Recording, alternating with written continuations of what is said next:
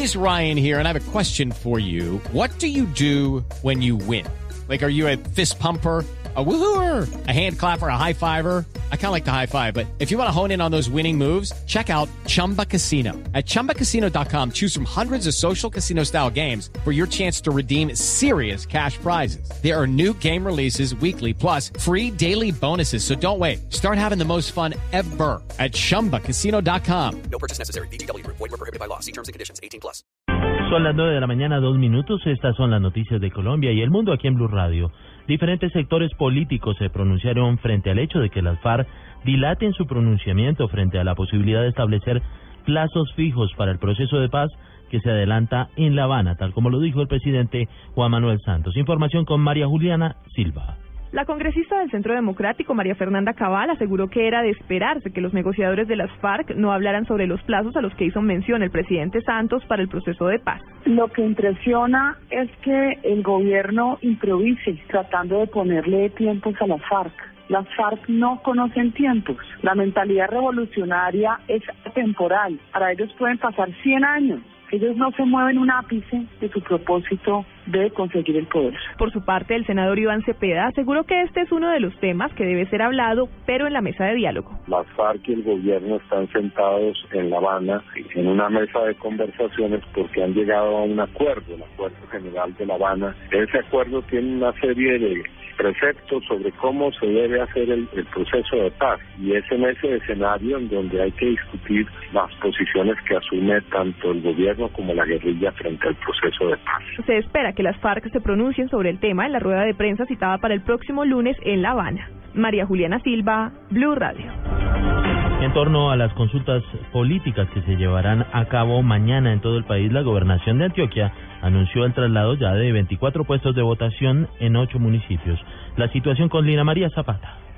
La decisión fue tomada por el Comité de Seguimiento Electoral debido a problemas de orden público, acceso a las zonas y condiciones logísticas para los municipios de Santa Fe de Antioquia, Argelia, Buriticá, El Carmen de Iboral, Cocorná, Ituango, Urrao y Yarumal. Así lo informó el secretario de Gobierno de Antioquia, Santiago Londoño. En Antioquia hay 4.373.000 ciudadanos y ciudadanas habilitadas para votar en 1.373 mesas, 766 puestos de votación en general estamos ya preparados. El Partido Conservador participará en los comicios con 11 candidatos para alcaldías de Ituango y Sabaneta. El Centro Democrático tendrá 250 candidatos en 23 municipios para alcaldía y consejo. El Polo Democrático contará con 1.307 candidatos nacionales y 317 en Antioquia, quienes serán elegidos como delegados del Cuarto Congreso Nacional de esa colectividad. En Medellín, Lina María Zapata, Blue Radio. Las autoridades de Santander realizaron en las últimas horas un operativo al interior de la cárcel de San Gil, en donde encontraron que los internos estaban dañando las ventanas y las puertas de hierro para hacer armas hechizas. Ampliación con Verónica Rincón. Un operativo al interior de la cárcel de San Gil en Santander realizó la policía en compañía de la Personería, Defensoría del Pueblo y los guardianes del penal para decomisar armas hechizas. Esto luego de identificar que los internos estaban desbaratando las ventanas y puertas de hierro para hacer elementos cortopunzantes. Alberto Blanco Arenas, director de la cárcel de San Gil. Todos los días hemos hecho procedimientos con la guardia de requisas y hemos incautado eh, bastante chuzos. Hoy en día nos están desbaratando una puerta, nos desbaratan una ventana para hacer chuzos y eso es lo que hemos procurado con la Guardia del Penal. Las autoridades en el departamento además iniciaron el proceso de instalación de bloqueadores de señales de celular porque desde las cárceles se están extorsionando a habitantes y comerciantes en varias ciudades. En Bucaramanga, Verónica Rincón, Blue Radio.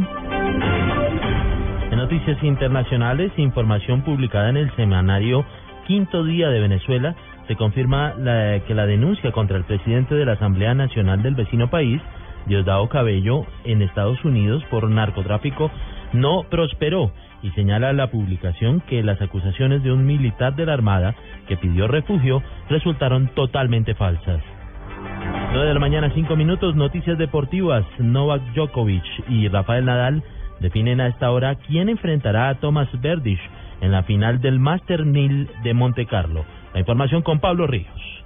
El checo Thomas Berdych venció al francés Gael Monfils con parciales de 6-1 y 6-4 y se clasificó a la final del Masters 1000 de Monte Carlo. En este momento, el número uno del mundo Novak Djokovic y Rafael Nadal definen el otro finalista. En el Claro Open Colsanitas 250 de la WTA que se realiza en Bogotá, la colombiana Mariana Duque deberá terminar el partido en el que va derrotando 7-5 y 3-1 a Julia Glusco, que se suspendió anoche por falta de luz. En caso de vencer, Duque clasificará a las semifinales del torneo contra la kazaja Yaroslava Svedova, compromiso que jugaría inmediatamente termine el anterior. En la otra semifinal se enfrentarán la favorita Lina Svitolina y la brasileña Teliana Pereira. Pablo Ríos González, Blue Radio.